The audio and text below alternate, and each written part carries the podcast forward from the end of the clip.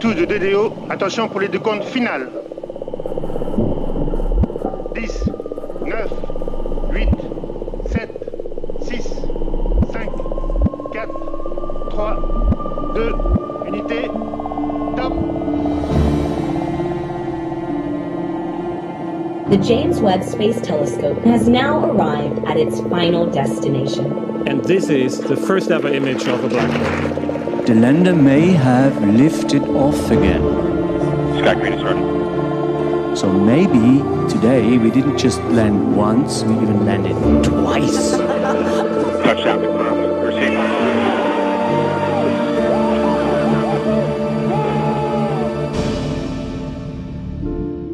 Hallo bei AstroGeo, dem Podcast der Weltraumreporter. Auch heute gibt es für euch eine Geschichte, die uns entweder die Steine unseres kosmischen Vorgartens eingeflüstert haben oder die wir in den Tiefen und Untiefen des Universums aufgestöbert haben. Mit mir, mit Karl Urban und leider heute nochmal ohne Franzi Konitzer. Deswegen gibt es auch heute wieder eine Geschichte, die im weiteren Sinne von den Riff-Reportern stammt, dem Online-Magazin, das betrieben wird von einer journalistischen Genossenschaft.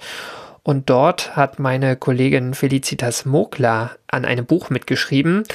Heute möchte ich aber nicht mit ihr sprechen, sondern mit dem ersten Autoren des Buches, mit Robert Schwarz. Herzlich willkommen beim AstroGeo. Vielen Dank. Ich freue mich dabei zu sein. Robert, ich freue mich auch, dass du hier bist zur 58. Ausgabe von AstroGeo, weil du was gemacht hast, was, glaube ich, für viele schon so eine Art Kindheitstraum ist. Ähm, du hast das Buch das du zusammen mit Felicitas geschrieben hast. Das heißt, unter den Polarlichtern der Antarktis.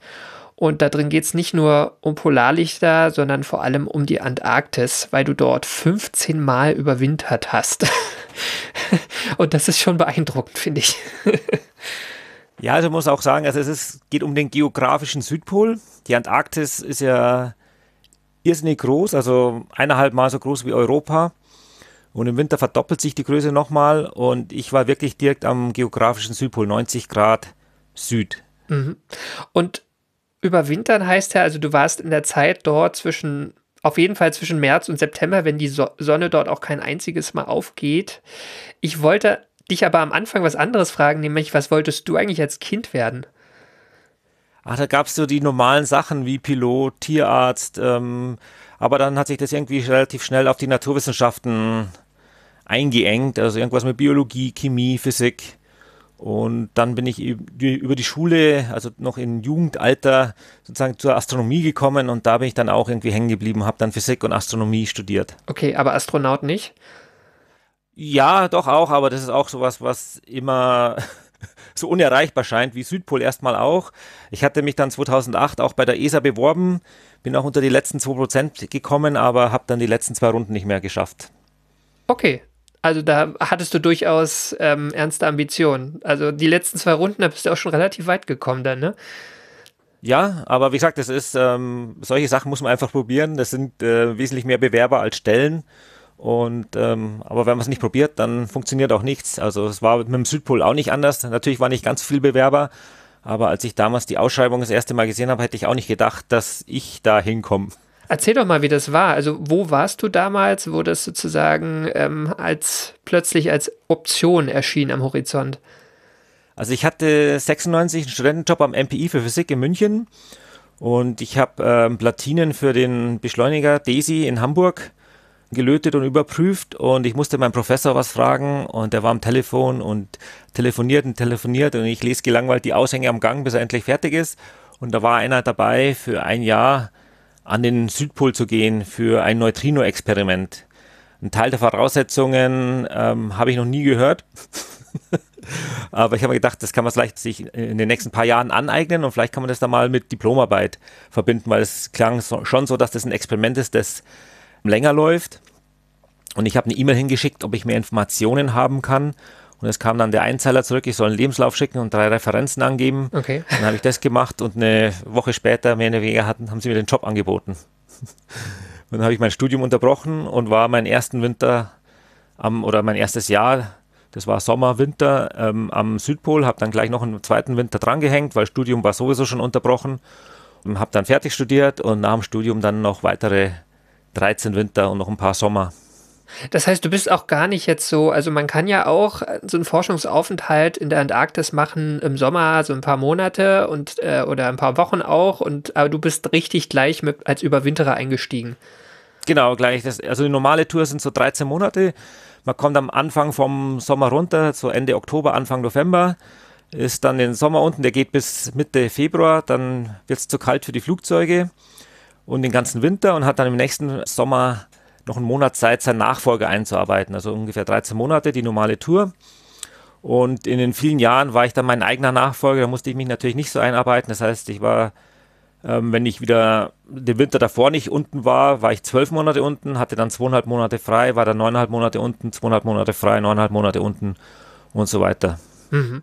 Und du hast gesagt, in diesem Aushang standen auch Dinge drin, die dir damals nichts sagten. Was war das? Also es war so VMI, so ein Unix-Vorläufer. Mit macOS hatte ich damals nichts zu tun. Das Experiment ist damals auf macOS äh, gelaufen. Mhm. Und ähm, ja, das waren so ein paar Sachen, die, also gerade von, von der Computerseite her, mit denen ich jetzt nicht so viel zu tun hatte. Und da habe ich mir gedacht, ja, das kann man sich ja aneignen und dann eben in ein paar Jahren vielleicht mit Diplomarbeit verbinden. Aber dass es dann so schnell ging, hätte ich auch nicht gedacht. Aber wenn du überhaupt in die Antarktis fliegst, gibt es ja auch viele andere, also Soft Skills ist das falsche Wort, ne? also du musst sozusagen gesundheitlich ganz viel nachweisen, aber das war alles was, was dich jetzt nicht überrascht hat. Genau, also man macht ähm, natürlich einen sehr gründlichen Gesundheitscheck, so einen sehr lächerlichen Psychologiecheck, muss man sagen. Das okay. waren damals noch 800 Multiple-Choice-Fragen und ein 5-Minuten-Interview mit einem Psychologen, also das, das kann man eigentlich vergessen. Ist mittlerweile zum Glück besser geworden.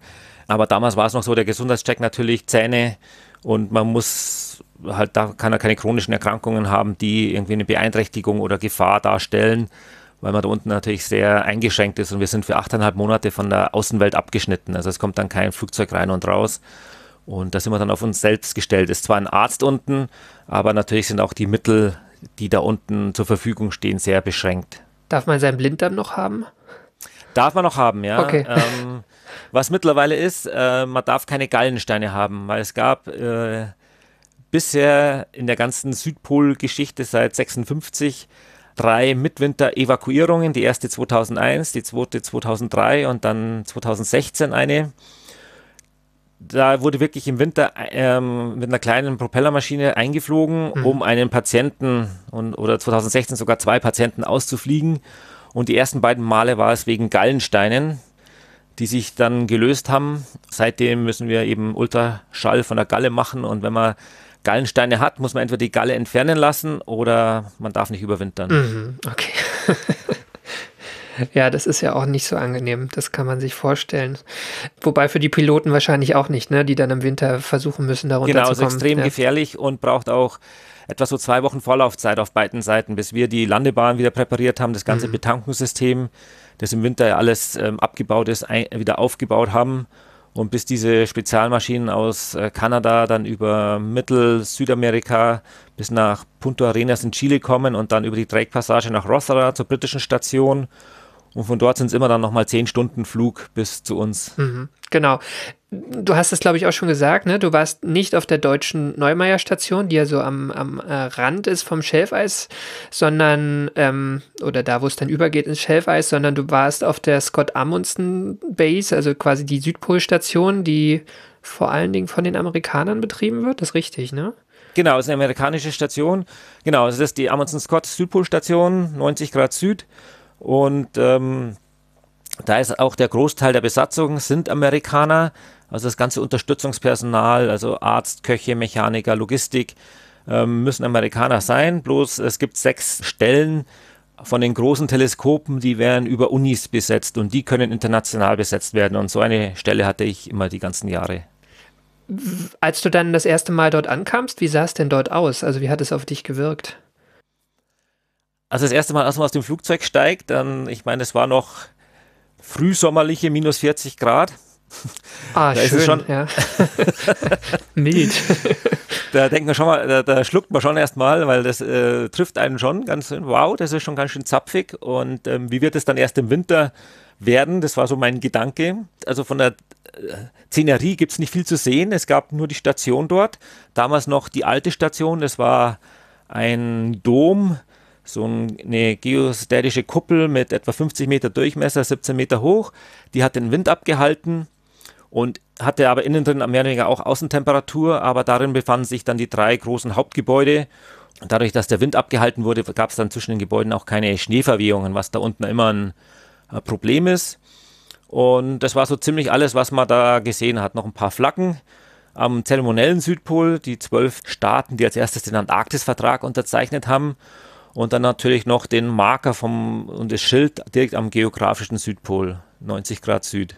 Das ist so alles, was man da so gesehen hat. Natürlich so ein paar kleine Außengebäude, aber das war alles, was dann erstmal auf den ersten Blick da, da war. Ich finde auch diese, diesen Dom eigentlich total futuristisch. Ne? Also es sieht von außen ein bisschen und von innen eigentlich auch so ein bisschen aus wie so eine, so eine Basis auf dem Mars. Und so fühlt sich wahrscheinlich auch ein bisschen an, oder? Ja, das ist so ein bisschen wie auf einem anderen Planeten und der Dom, man muss auch sagen, also das war wirklich, der war sehr, ja, die Idee dahinter war sehr gut, war günstig in der Konstruktion, war für 20 Jahre gedacht und hat 30 Jahre gehalten. Bei der neuen Station, die war wesentlich teurer. Es sieht natürlich etwas besser aus, et etwas komfortabler. Aber wir scherzen immer, ja, die war, ist für 30 Jahre gedacht und gut, wenn sie 20 Jahre hält. Okay, wir werden sehen. ja, und du warst jetzt als Astrophysiker dort unten und hast dich mit Neutrino-Experimenten beschäftigt. Also was, um was ging es da? Was, was war da deine Aufgabe? Genau, die ersten drei Mal war ich für Amanda unten. Das ist ein Neutrino-Teleskop. Wir haben dann mit heißem Wasser Löcher gebohrt. So, wir sitzen auf drei Kilometer dickem Eis, das in größerer Tiefe sehr gute optische Eigenschaften hat, also glasklar. Und wir haben dann mit heißem Wasser Löcher gebohrt, so zweieinhalb Kilometer tief etwa. Hat so damals noch in den Anfangsstadien vier Tage gedauert für ein Loch. Das war dann so 60, 70 Zentimeter im Durchmesser. Da haben wir dann optische Module im Eis versenkt, die mit einem langen Kabel zur Oberfläche verbunden waren. Die sind dann innerhalb von 24 Stunden dann wieder eingefroren. Und äh, man hat dann Lichtblitze im Eis nachgewiesen, die wiederum von geladenen Teilchen stammten nach diesem Cherenkov-Effekt. Und äh, man konnte dann nicht ähm, genau sagen, ob dieses geladene Teilchen jetzt durch eine Wechselwirkung mit einem Neutrino, die natürlich sehr unwahrscheinlich ist, aber doch ab und zu mal stattfindet, kommt, oder ob das einfach ein geladenes Teilchen war von der kosmischen Strahlung. Das heißt, im, in den Anfangsstadien haben wir im Prinzip noch die Erde als Filter benutzt und haben es nur für uns interessiert für Teilchen, die jetzt von unten nach oben durch diesen Detektor gelaufen sind. Das heißt, die mussten durch die ganze Erde und das konnten eben nur Neutrinos sein. Das waren anfangs dann mal atmosphärische Neutrinos, hauptsächlich auf der äh, nördlichen Hemisphäre, die durch kosmische Strahlung produziert wurden. Und der, die eigentliche Idee war einfach so hochenergetische Neutrinos aufzufangen von ähm, aktiven Galaxienkernen und so weiter. Da war aber dieses ursprüngliche Experiment Amanda einfach zu klein. Es ging jetzt dann erst ähm, so richtig los mit Ice Cube sozusagen. Das jetzige Experiment mit ähm, über 80 Löchern im Eis und über 5000 ähm, optischen Modulen, die einen Kubikkilometer an Eis detektieren. Die haben also jetzt wirklich die technischen Voraussetzungen, dass ähm, auch diese absoluten Hochenergie-Neutrinos, wo man jetzt auch schon einige entdeckt hat, nachweisen kann. Genau, also um das jetzt nochmal zusammenzufassen, das war jetzt sehr kompakt. Also Neutrinos sind diese Elementarteilchen, die sehr, sehr, sehr wenig wechselwirken mit unserer normalen Materie. Und die kosmischen Neutrinos, die entstehen, da will man sich eigentlich äh, auf die stürzen, die einmal schon durch die Erde durchgelaufen sind, weil man da einigermaßen sicher ist, dass die nicht durch, durch andere Effekte irgendwie oder durch, durch Störungen auf, auf unserer Seite oder auf eurer Seite dann quasi entstanden sind. Und am Anfang dieses Amanda-Experiment war letztlich äh, so der erste, erste Versuch, das zu tun, also wirklich damit nach kosmischen Quellen zu suchen, oder? Also es war so eine Art Proof of Concept dann letztlich. Genau, kann man ungefähr so sagen. Also es gab schon so ein Vorgängerexperiment im Baikalsee. Das also auf den gleichen Prinzipien beruht, bloß dass halt ähm, im Prinzip das im Wasser war. Und Amanda war dann im Eis. Man hat natürlich dann sehr viele technische Herausforderungen auch gehabt. Und man kann fast sagen, dass jeder String bei Amanda anders war. Man hatte also neue Verfahren getestet, also einfach die technische Machbarkeit. Und es sollte natürlich schon ähm, zu wissenschaftlichen Ergebnissen führen, aber man hat dann erkannt, eben diese Quellen, die man sehen will, wo man sich erstmal gedacht hat, das war die Idee dahinter, das kann man nicht sehen, aber man hat dann natürlich auch ähm, einfach von der kosmischen Strahlung und sonstiges da viel ähm, entdecken können, aber man wusste, dass es einfach zu klein ist. Und eben genau dieses Problem, dass also das ganze Teleskop ähm, arbeitet im Prinzip mit dem Cherenkov-Effekt, dass ein geladenes Teilchen sich im optischen Medium Eis ähm, schneller als Licht bewegen kann. Also es geht nichts über die Lichtgeschwindigkeit im Vakuum, aber im Eis ähm, selber habe ich äh, sozusagen die Lichtgeschwindigkeit geteilt durch den Brechungsindex. Mhm. Da kann sich also ein Teilchen schneller bewegen als das Licht. Ist immer noch eben langsamer als Licht, im, äh, als die Geschwindigkeit im Vakuum. Aber das wird dann abgebremst und es, es gibt also die Energie ab in Form vom Licht und nachdem sich es aber schneller bewegt, zieht es so einen, äh, als das Licht, zieht es so einen Lichtkegel in dem Eis durch. Und man kann sich das vorstellen wie auf einem See mit lauter Bojen drauf und ich fahre jetzt mit einem Boot in gerader Linie durch, diese Bo durch dieses Bojenfeld und durch die Bugwelle werden jetzt die Bojen angeregt zum, und ich, ich messe jetzt im Prinzip die Amplitude und die äh, Zeit, wo die anfangen sich zu bewegen und aus diesen Informationen kann ich wieder die Bahn des Bootes zurückberechnen. Und das gleiche passiert dann im Eis, im dreidimensionalen. Ich habe also die unwahrscheinliche Wechselwirkung, aber eben nicht gleich null, dass so ein Neutrino äh, mit so einem Eismolekül reagiert. Es entsteht ein Myon, also im Prinzip ein schweres Elektron, das dann eben so ein zig Meter eine Lichtspur durch das Eis zieht und man versucht eben diesen Lichtkegel dann mit möglichst vielen Modulen nachzuweisen, dass ich wieder diese die Richtung weiß, woher dieses ähm, Myon kam. Und damit weiß ich auch bei diesen Energien dann ziemlich genau mit einer ganz kleinen Abweichung nur, woher das Neutrino kam. Und das Ganze dient im Prinzip als Teleskop, das jetzt eben Neutrinos benutzt und keine elektromagnetischen Wellen. Mhm. Wie genau oder wie, wie, sagen wir andersrum, wie viel, wie viel Rauschen gibt es in solchen Messungen und wie, wie stark ist dieses Signal von, von dieser indirekten Messung von den Neutrinos? Also damals ähm, bei Amanda war das, ähm, haben wir mal so gesagt, ungefähr eine Million oder 100.000 schlechte Events für ein gutes Event.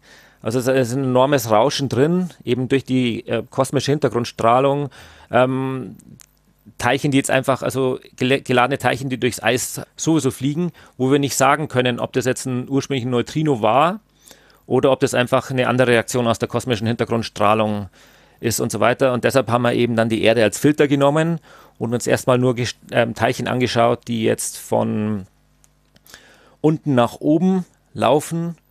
Und da konnte man sagen, okay, kein geladenes Teilchen kann die gesamte Erde durchdringen. Das heißt, es muss im Prinzip ein Neutrino gewesen sein, das dann eben zufälligerweise im oder in der Nähe des Detektors sozusagen reagiert hat. Und da sieht man das. Bei IceCube ist es jetzt mittlerweile schon ein bisschen anders. Durch diese enormen hochenergetischen Neutrinos, die jetzt gar nicht in der kosmischen Strahlung auftreten, da wird einfach gesucht, egal aus welcher Richtung die jetzt kommen. Also es hat sich ein bisschen ähm, geändert. Aber ich war dann eben nur ähm, die ersten drei Jahre für Amanda da unten und habe dann auf die kosmische Hintergrundstrahlung sozusagen gewechselt. Und die letzten zwölf Winter hatte ich ähm, zwei Experimente zur kosmischen Hintergrundstrahlung, bei der wir versucht haben, einen experimentellen Hinweis für die Inflationstheorie, also die kurzzeitig exponentielle Ausdehnung des frühen Universums innerhalb der ersten Sekunde zu finden. Okay, das war dann nochmal was, was ganz anderes letztlich. Ja. Mhm. Spannend. Jetzt hast du am Anfang gesagt, ihr habt mit heißem Wasser gebohrt. Ich, also es, es, klingt, es klingt einfach, ne? Es ist Eis, ihr braucht nur heißes Wasser. Wie ist es denn überhaupt dort zu arbeiten draußen? Also mit was für Problemen kämpft man? Wahrscheinlich auch viele Elementare, oder? Ja, also äh, gerade eben bei Amanda war es so, als wir eben die, die Löcher, das gab es eine extra Firma dafür, Pico Polar Ice Coring Office, die die Löcher gebohrt haben äh, für uns. Aber dann diese, gerade im ersten Jahr, meinem ersten Sommer da unten, 96, 97, als wir dann die Module im Eis versenkt haben, die, ganze Arbeit ist im Prinzip, hat draußen stattgefunden. Damals gab es auch noch keinen äh, Windschutz äh, etc. Das heißt, man hat dann auch bei minus 25, minus 30 Grad mehrere Stunden draußen gearbeitet, teilweise ohne Handschuh, weil man dann eben irgendwelche Verbindungen Steckerverbindungen herstellen musste. Und wir hatten dann so Heißluftgebläse, die so einigermaßen ein bisschen warme Luft hingeblasen haben, aber es war schon recht abenteuerlich und unwirtlich und es hat ungefähr so ja, 12, 14 Stunden gedauert, bis so ein String im Eis war mhm. und die Zeit mussten wir dann auch mehr oder weniger da draußen sein. Also wir konnten uns da keine großen Pausen leisten, weil das Loch ja schon wieder angefangen hat zuzufrieren, sobald eben der Heißwasserbohrer dann draußen war. Mhm. Und wir haben, ich kann mich noch erinnern, wir haben also gegessen wie die Scheunendrescher und wir haben trotzdem ähm, Gewicht verloren, weil mhm. wir eben so lange draußen waren und eben die, ständig, dass der Körper einfach die, die Wärme produziert, die Luft, die man einatmet, dass die schon auf Körpertemperatur angewärmt wird. Also das alleine schon immer eine, eine gute Leistung oder was man, mhm. man will, auch eine gute Möglichkeit abzunehmen. Also was, was man ja auch oft von ähm, Antarktis-Expeditionen hört, so dass, dass äh, die Gliedmaßen gefährdet sind, dann auch im, im Wind und so weiter, aber äh, ihr, ihr, konntet dann irgendwie gut mit Handschuhen, beheizten Handschuhen, was auch immer arbeiten? Genau, also die, die Schwachstellen sind so Gesicht und Hände, so, so, so leichte Erfrierungen, so, so Frostnip, das ist, ähm, ja, das ist keine Seltenheit. Aber es ist nicht so, dass wir jetzt dann, ich meine, wenn man jetzt das spürt, okay, man merkt, es geht jetzt gerade im Moment nicht, ich muss mich jetzt irgendwo rein ins nächste Gebäude und wieder aufwärmen. Man hat also jetzt dann ähm, nicht so, dass die, wie, wie man es bei Bergsteigern oder kennt oder eben bei solchen Ex Expeditionen, wo die Finger dann schwarz werden, weil die eben tagelang, wochenlang da draußen sind. Das ist bei uns natürlich nicht der Fall. Aber so, so leichte Erfrierungen an den, an den Fingern, die hatte man schon oft. Mhm. Und das waren aber dieses, dieses Bohren und das Versenken, das, das waren schon Aufgaben, die ihr noch im, in den Sommermonaten gemacht habt oder ging das auch in den Winter rein? Nein, das war also nur, was man im Sommer machen konnte. Das war auch natürlich auch vom Manpower, hat man da, also Paiko hatte irgendwie acht Leute schon, also die, die die Löcher gebohrt haben und Amanda an sich hatte im Sommer auch dann zehn, zwölf Leute zu Hochzeiten. Und dann im Winter waren wir für Amanda nur zu zweit. Die anderen Leute sind alle rausgeflogen. Also die Winterbesatzung reduziert sich dann recht stark. Meine ersten Jahre im Dom gab es nur 28 Betten, also sprich 28 Zimmer im Dom. Und das war dann auch die maximale Anzahl der Leute, die überwintern konnten. Im Sommer musste der Großteil, also die anderen bis zu 150 Leute, mussten im sogenannten Sommercamp nächtigen. Das waren alte Zelte aus dem Koreakrieg, die waren zwar beheizt, aber. Klingt nicht nach großem Komfort, ja. ja, das waren so lange, ähm, wie so, so lange Tunnelzelte, also gut zehn Meter lang und da war aber nur in der Mitte ein Ofen. Wenn man ganz am Ende war und der Wind ungünstig, dann konnte es auf Betthöhe auch im Sommer um die 0 Grad haben. Also das war da nichts für den Winterbetrieb. Mhm. Und du warst ja für diese Experimente dann auch mitverantwortlich. Was war denn dann doch so im Winter zu tun? Also musstest du da auch mal häufiger nochmal raus und nach dem Rechten sehen? Ja, also unser, die ganzen Teleskopgebäude sind schon Kilometer von der Station weg. Das war dann also unser täglicher Commute daraus. Und ähm, es ging natürlich immer, irgendwas hat immer nicht funktioniert. Gerade auch ähm, Amanda war sehr anfällig für irgendwelche Stromausfälle, die wir in den Anfangszeiten noch in, äh, in der alten Station relativ häufig hatten. Also so im Sommer mehrere pro Woche waren keine Seltenheit und dann im Winter so einmal pro Woche irgendwie ein Stromausfall. Und bis dann alles immer wieder gelaufen ist, das hatte einige Stunden gedauert. Und dann war natürlich immer irgendwelche Sachen nachzumessen. Es gab äh, einen, über einen Laser konnte man Lichtblitze ins Eis schicken, um das Ganze den ganzen Detektor sozusagen zu kalibrieren. Und das war im Prinzip unsere Aufgabe, das Teleskop am Laufen zu halten und schauen, dass die Daten dann über Satellit rausgehen. Wir haben für ein paar Stunden am Tag eine Satellitenverbindung und dass die dann zumindest ein Teil der Daten, bei Amanda war es schon so viel, dass das gar nicht über die Satellitenverbindung alles rausging. Man musste das dann noch auf Magnetbänder damals speichern und dann kommt schon das nächste Problem da unten. Durch die extreme Trockenheit haben wir eine enorm große Statik und also statische Aufladung. Das heißt, ähm, da mussten die Bänder wieder in einem extra befeuchteten Schrank sein, dass die durch die Statik nicht zerstört werden und so weiter und so fort. Also es gab immer genügend zu tun. Okay, und auch äh, wahrscheinlich öfter mal Dinge, äh, die man jetzt so nicht kommen hat sehen. Genau, also es ist sehr viel improvisieren. Und ähm, weil dann wieder mal irgendwas ausfällt oder dann ähm, man hat natürlich nach Murphy's Law immer die Ersatzteile, die man nicht braucht und die, die man braucht, die hat man nicht vor Ort. Genau, genau. Und dann, oder es fällt irgendwie eine, eine, Power Supply aus und dann eine Stromversorgung und dann muss man eben schauen, wie bekomme ich auf 12 Volt ähm, 50 Ampere hin.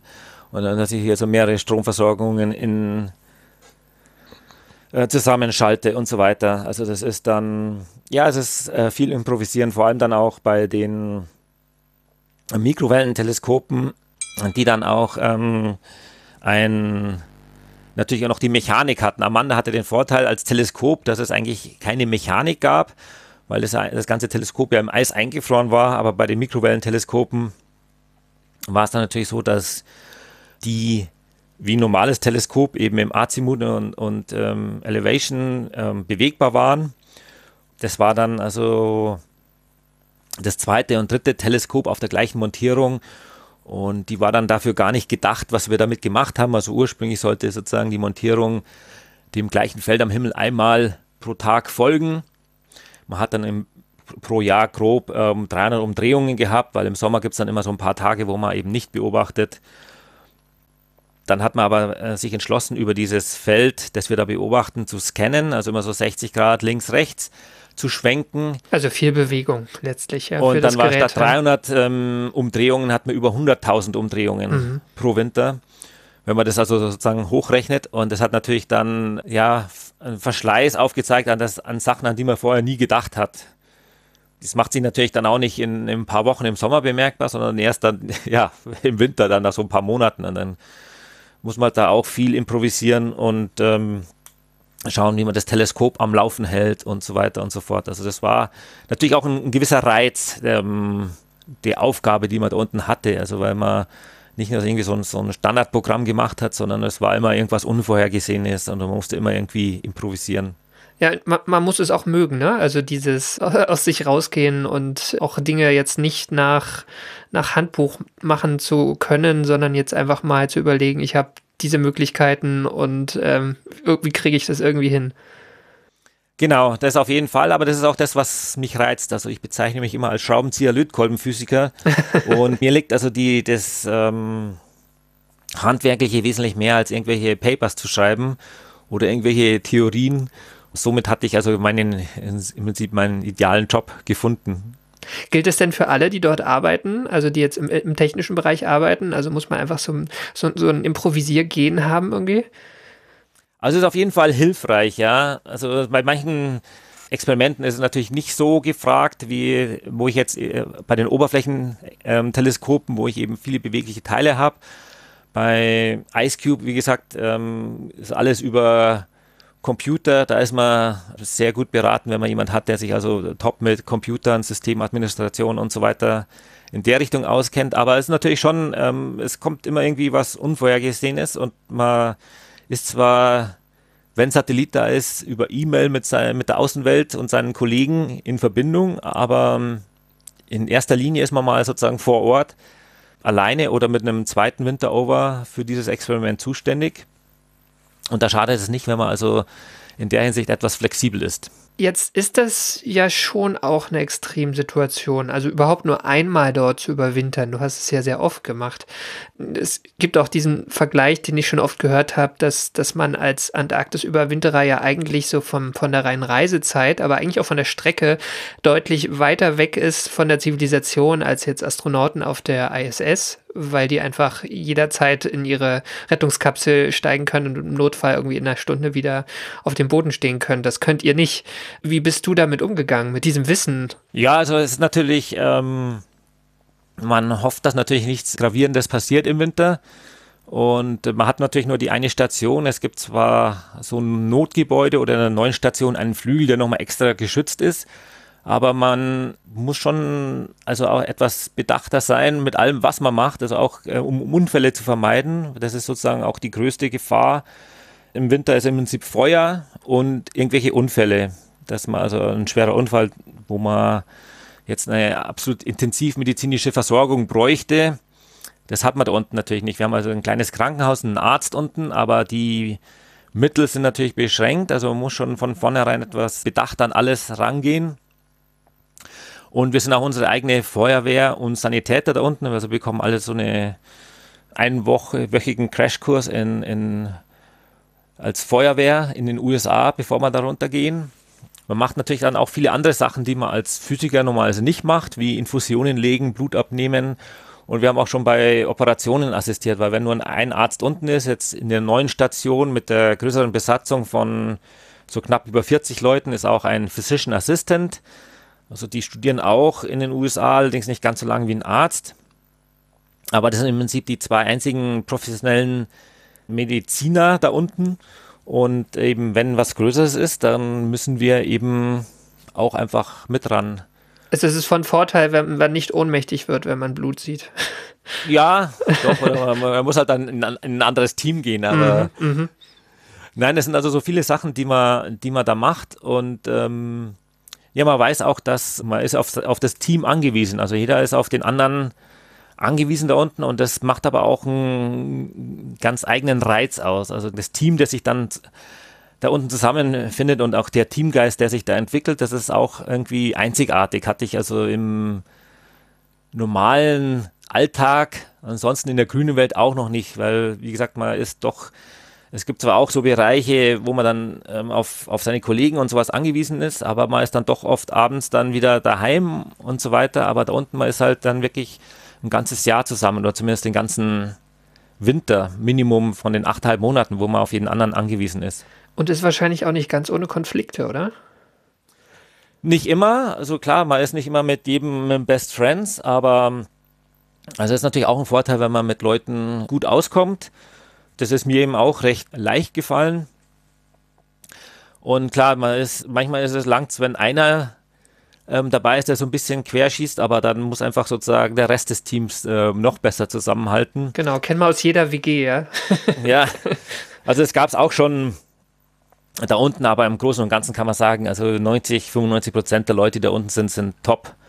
Für die wird man durchs Feuer gehen und andersrum genauso. Was macht man denn oder was habt ihr gemacht in den Wintermonaten? Und der Winter geht ja wirklich das halbe Jahr. Wie verhindert man, dass einem da die Decke auf den Kopf fällt?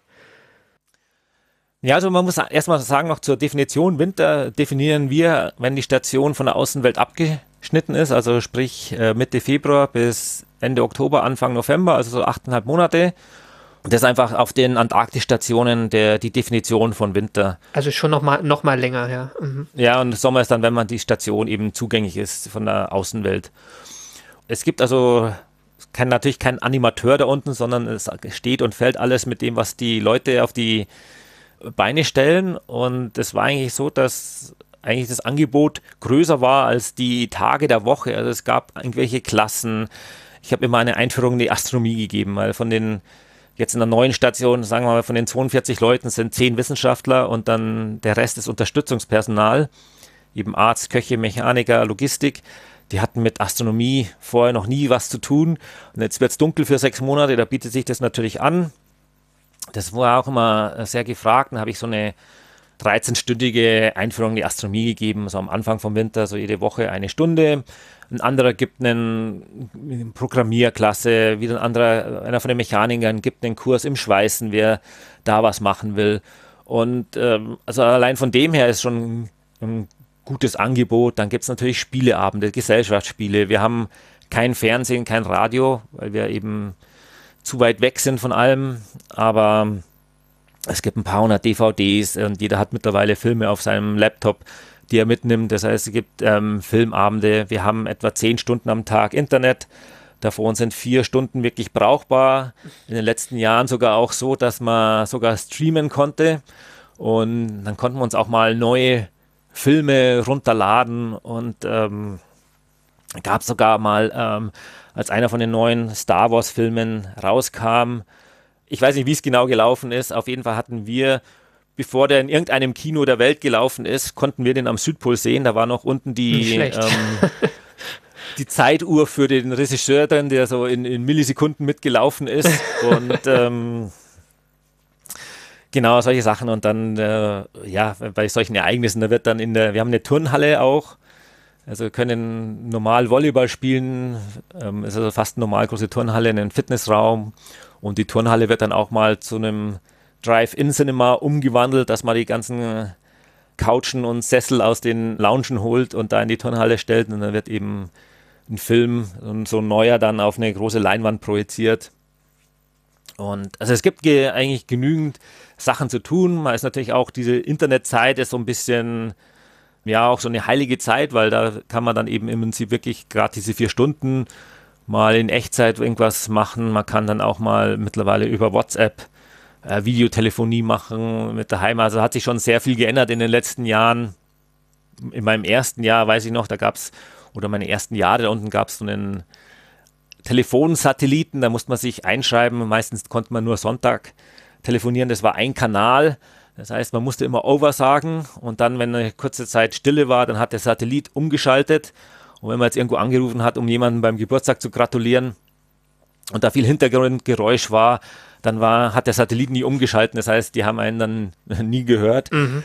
Und da hat sich also in den letzten Jahren schon sehr viel getan, auch über Iridium. Wir können also mittlerweile 24 Stunden am Tag über Iridium telefonieren, also für sozusagen Office-Zwecke, also für, wenn es ums Experiment geht und mhm. so weiter.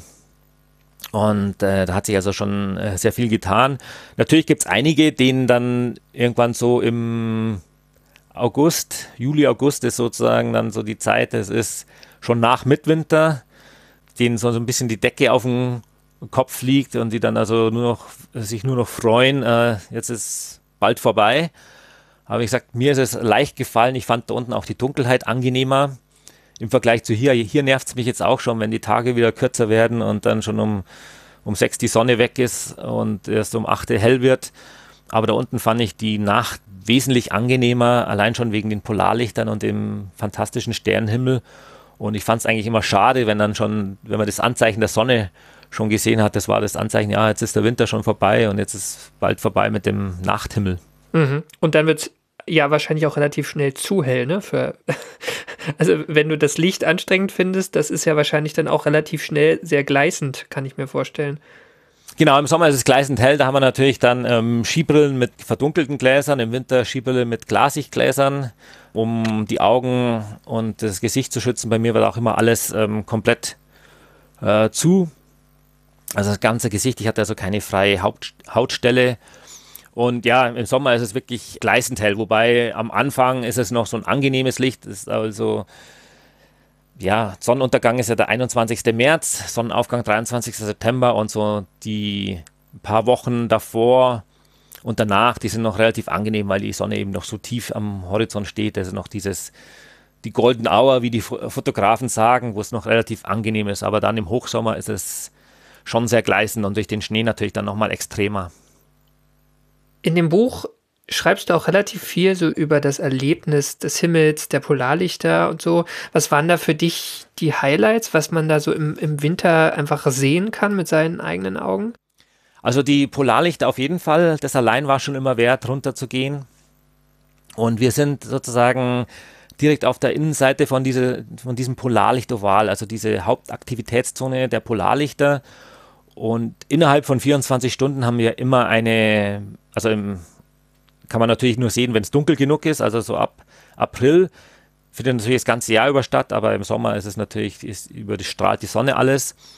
Aber innerhalb von 24 Stunden findet da unten immer irgendeine Polarlichtaktivität statt. Es ist nicht unbedingt jetzt dieser große Polarlichtsturm, aber den hat man dann schon auch alle paar Wochen. Und das alleine ist schon absolut faszinierend und natürlich auch dann der Sternenhimmel. Die, das Zentrum der Milchstraße ist über dem Horizont Und wir haben natürlich keine Lichtverschmutzung. Die wenigen Außenlichter, die wir haben an der Station, das ist alles Rotlicht, damit das Auge an die Dunkelheit äh, gewöhnt ist und ähm, oder gewöhnt bleibt. Und die nächsten Nachbarn sind dann auch 1400 Kilometer weg.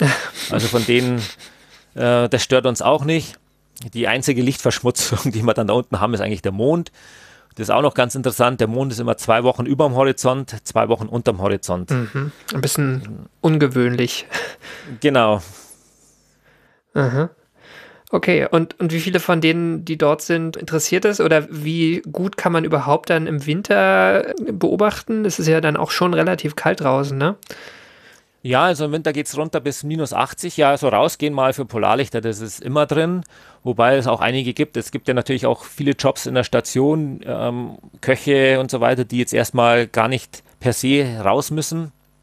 Wenn so ein guter Polarlichtausbruch ist, dann gibt es vielleicht auch mal einen All-Call, also über das Stations-Lautsprechersystem, ähm, dass das äh, bekannt gegeben wird. Und wir haben auch über die, jeder hat, der draußen ist, ein Funkgerät oder jeder muss eigentlich ein Funkgerät am Mann haben wegen den ganzen Notfallteams. Und wer will, gibt es da einen extra Polarlichtkanal.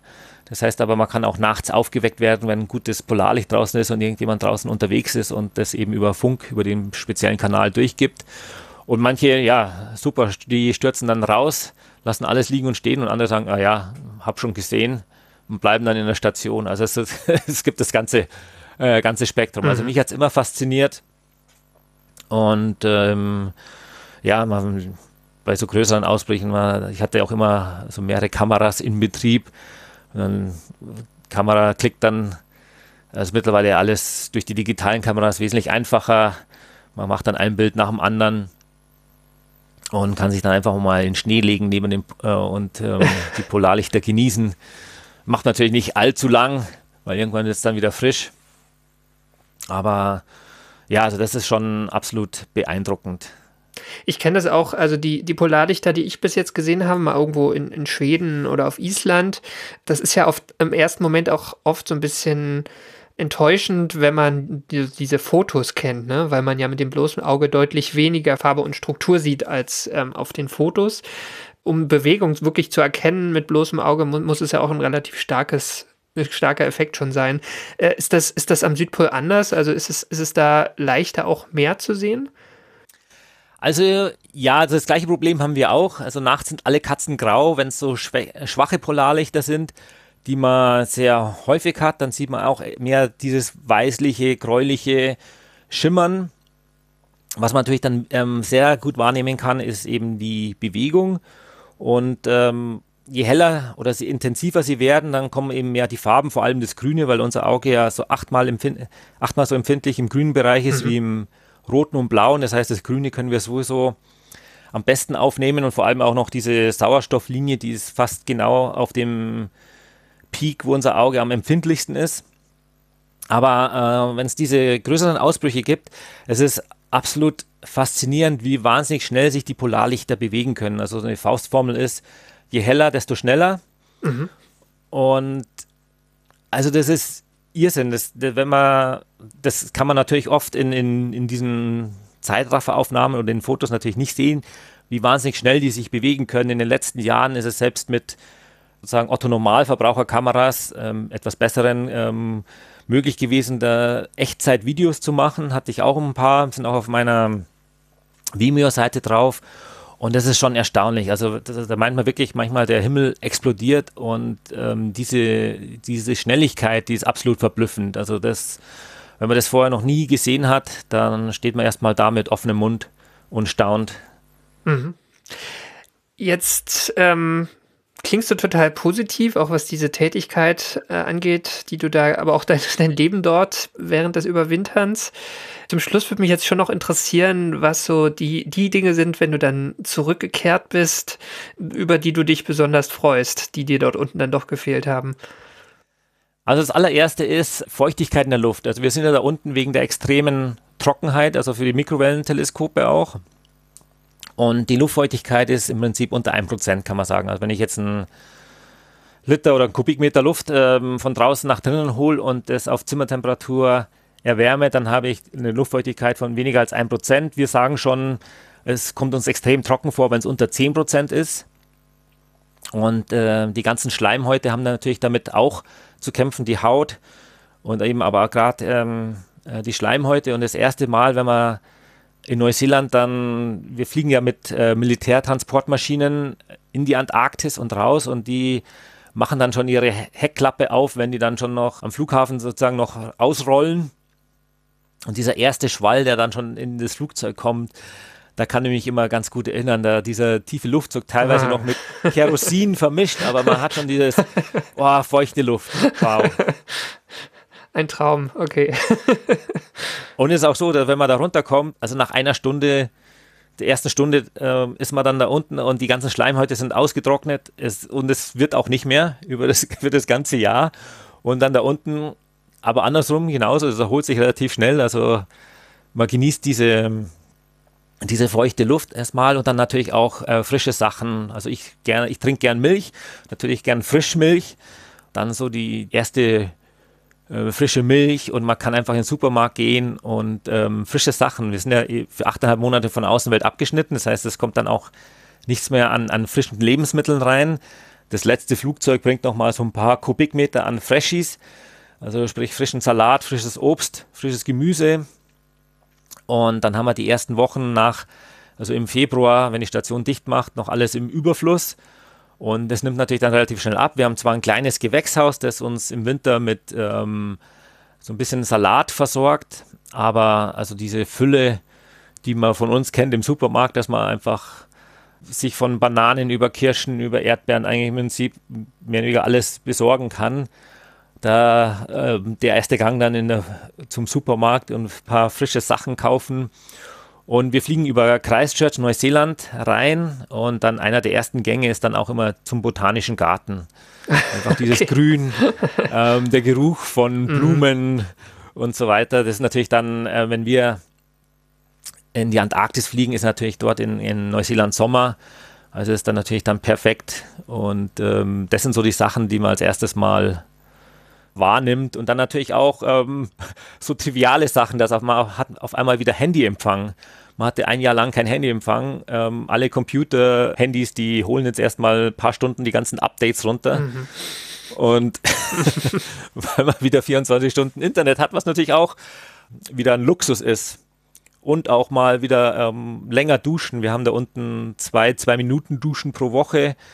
Weil pro Woche, okay wir sitzen zwar auf dem, äh, auf dem größten Frischwasserreservoir der Erde, aber ist natürlich alles gefroren. Und das heißt, äh, wir bekommen unser Frischwasser, Trinkwasser, also das, was wir in der Station benutzen, äh, wird geschmolzen und das geschieht hauptsächlich mit der Abwärme vom Generator. Das heißt, wir brauchen jetzt keinen extra Treibstoff dafür. Aber wenn wir jetzt natürlich zu viel Wasser verbräuchten, dann müssten wir extra Treibstoff dafür verwenden und das ist dann extrem teuer, weil der ganze Treibstoff muss halt erst einmal runtergebracht werden. Und dadurch sind wir eben äh, in unserer Dusche stark reglementiert, also zweimal zwei Minuten und eine Dusche pro Woche und eine Ladung Wäsche. Aber eben aufgrund der Trockenheit ist es auch so, dass man da unten gar nicht öfter eigentlich duschen will. Also man will da gar nicht jeden Tag duschen. Das macht die Haut gar nicht mit. Mhm weil die eh überempfindlich ist, gerade in der, in der Trockenheit. Ja und, ja. Und, und dann nach der Dusche, also das erste ist dann mal Dick Lotion auftragen und auch gerade die Hände. Also ähm, ja, ich habe in meinem ganzen Leben nie so viel Lotion verbraucht wie da unten und Handcreme, weil das eben nach jedem Händewaschen muss man sich die Hände eincremen, weil es sonst sofort austrocknet, einreißt die Haut und ähm, ja, das ist also etwas anders. Aber alles so ein bisschen wie auf einem anderen Planeten. Man nimmt es in Kauf, eben auch mit der Dunkelheit, ähm, die da unten einfach angenehmer ist. Hier könnte ich mir nicht vorstellen, wenn es sechs Monate am Stück dunkel wäre, überhaupt nicht. Obwohl ich das da unten also ein paar Mal erlebt habe. Aber es ist einfach, ja, wie, wie auf einem anderen Planeten. Ja, und man hat ja auch den ganzen Tag zu tun. Ne? Also, es, also hier ist es vielleicht auch noch mal was anderes, wenn man dann öfter mal irgendwo äh, auf dem Sofa sitzt oder sich mit Freunden trifft und so weiter. Aber ihr habt ja auch schon anteilig wahrscheinlich mehr gearbeitet, als wenn man so einen Bürojob in Deutschland hat. Das ganze Unterstützungspersonal, die arbeiten sechs Tage die Woche, neun Stunden am Tag. Und bei uns ist natürlich durch das Teleskop vorgegeben, die Uni stört es nicht, ob ich jetzt zwei, drei Stunden am Tag arbeite oder 20. Also meine Aufgabe ist, dass das Teleskop läuft. Ist natürlich auch sieben Tage die Woche. Also ich habe da unten kein Wochenende, sondern jeder Tag ist gleich, weil ich kann nicht sagen, heute ist Sonntag, heute schaue ich nicht nach dem Teleskop. Und ähm, ja, ist, manchmal sind es halt auch nur zwei, drei Stunden und manchmal sind es auch 20 Stunden mhm. und oft halt irgendwas da, dazwischen. Also insofern ist man schon immer irgendwie beschäftigt. Natürlich gibt es auch genügend Zeit für Freizeit, Bücher lesen und äh, ich hatte immer meine ganzen kleinen Projekte und äh, man bereitet sich dann schon vor, was man vielleicht irgendwie Reiseplanung, was man danach macht nach dem Winter, wenn man schon auf der südlichen Hemisphäre ist oder man geht segeln mit ein paar Leuten aus der Winter-Overcrew und so weiter. Also ich bin jetzt kein Mensch, dem es ähm, sowieso langweilig wird. Auch, also Langeweile ist ein Fremdwort für mich. Also ich finde immer irgendwas. Und das ist natürlich auch hilfreich ähm, da unten. Mhm. Jetzt hast du 15 Mal überwintert. Wie geht es jetzt für dich weiter? Also könntest du dir vorstellen, auch wieder dich mal wieder zu melden? Oder planst du sogar schon was? Also Südpol jetzt ähm, eher nicht. Das ist jetzt, war ich jetzt lang genug unten man macht natürlich auch viele Abstriche in diesen, in diesen ganzen Jahren. Man sagt, okay, das hole ich nach, ich gehe Bergsteigen, Gleitschirmfliegen und alles Mögliche. Das äh, muss ich alles nachholen und ähm, irgendwann muss man eben auch nachholen und jetzt bin ich in dieser Nachholphase. Also erstmal überhaupt Sommer nachholen. Ich hatte ja fast zehn Jahre am Stück keinen Sommer, bis auf so ein, zwei Wochen ähm, in Neuseeland. Und ich muss dazu auch noch sagen, ich bin eigentlich ein Sommermensch. Also es klingt zwar jetzt total doof, aber Also meine Ideal-Außentemperatur so 25 bis 30 Grad. Aha, Nicht, plus, also, ja, okay. Plus, ja. Aha. Ja, das ist also, jetzt bin ich in, eben in der Nachholphase und das war klar, wenn ich eben, das letzte Teleskop habe ich neun Jahre am Stück betreut, also ich habe 2010 angefangen, war ein Jahr unten, zweieinhalb Monate frei, neuneinhalb Monate unten und das eben neunmal hintereinander.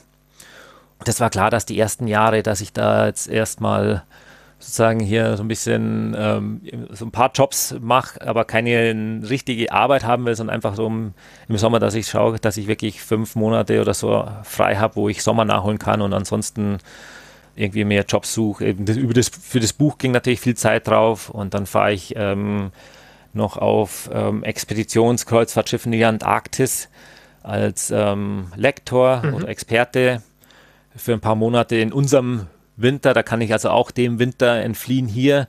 Das äh, geht dann in die, an, zur antarktischen Halbinsel. Das war jetzt auch nicht recht viel wärmer, aber zumindest ist Sommer da unten und lange Tage. Mhm.